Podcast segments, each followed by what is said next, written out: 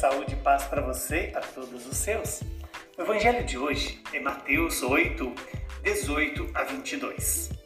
Naquele tempo, vendo uma multidão ao seu redor, Jesus mandou passar para a outra margem do lago.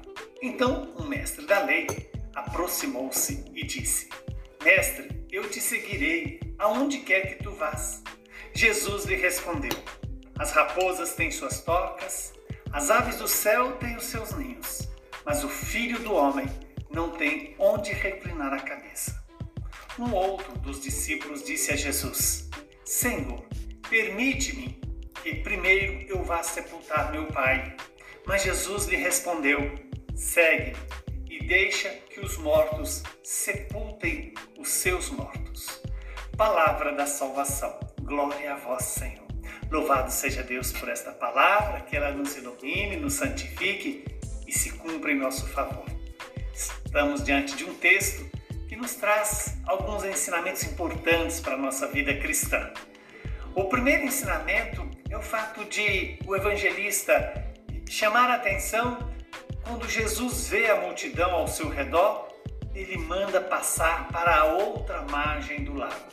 Em vários textos, nós observamos esse, esse movimento de uma margem para outra. E este é o itinerário de toda a vida cristã. Estarmos sobre as águas em uma direção indicada por Deus. E essa direção é a vida eterna, é a outra margem. E essa outra margem é mais do que um espaço geográfico, é estar diante de Deus. E ali um mestre da lei aproxima-se de Jesus e diz para Jesus: Eu te seguirei aonde quer que tu vás.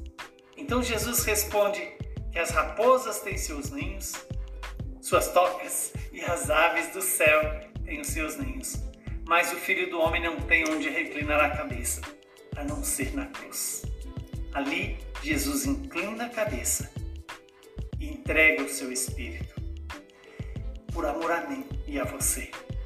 Veja que Jesus deixa muito claro que o seguimento a Ele inclui a cruz, inclui o desapego, inclui confiar na providência de Deus, inclui deixar que Deus seja o nosso tesouro, deixar que a vontade do Pai, revelada no Filho, pela ação do Espírito, possa ser o nosso melhor tesouro.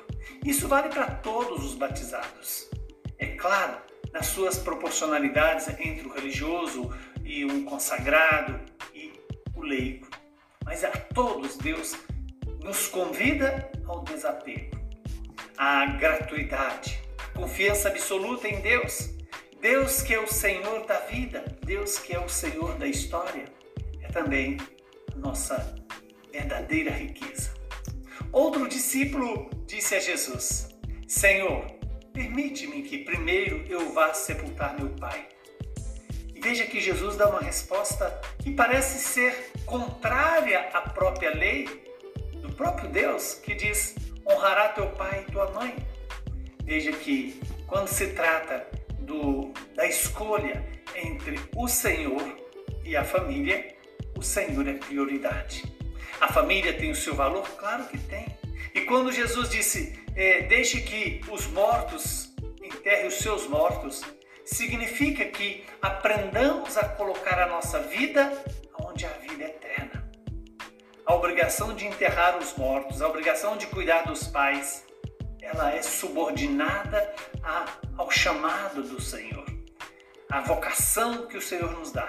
Não que nós devamos desprezar os pais ou abandonar os pais, mas que a prioridade maior é o próprio Deus. Dizer que deixe que os mortos enterrem os mortos significa é, deixar que os vínculos estejam na sua é, igualdade terrena. Mas a igualdade com o céu depende da obediência, do, da resposta chama, ao chamado do Senhor. Se o Senhor me chama, se o Senhor chama você, é importante que esse chamado esteja acima de toda e qualquer obrigação. A primeira e mais importante obrigação é ouvir o chamado, seguir o chamado do Senhor. Então, que hoje Deus nos dê essa graça. Primeiro, de nos comportar como aquele que nos traz verdadeiramente o sentido da vida, por pela vocação que o Senhor nos dá, pelo chamado que o Senhor nos dá. E esse chamado não é qualquer coisa, é o chamado à santidade, é o chamado à vida eterna. Alegremos-nos.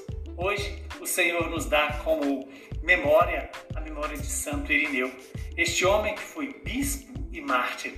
Ele que, pelos seus escritos, né, tão importantes, e é um dos mais importantes escritores cristãos do século II. Ele nasceu na Ásia, na Ásia Menor, né, e foi discípulo de São Policarpo, e por sua vez conviveu diretamente com o apóstolo João. Estamos falando de um santo que teve uma proximidade com os apóstolos e de uma maneira muito especial com São João, que nos ensina a amar. Que o Deus da misericórdia nos abençoe, nos santifique. Ele que é Pai, Filho e Espírito Santo. Muita saúde e paz para você.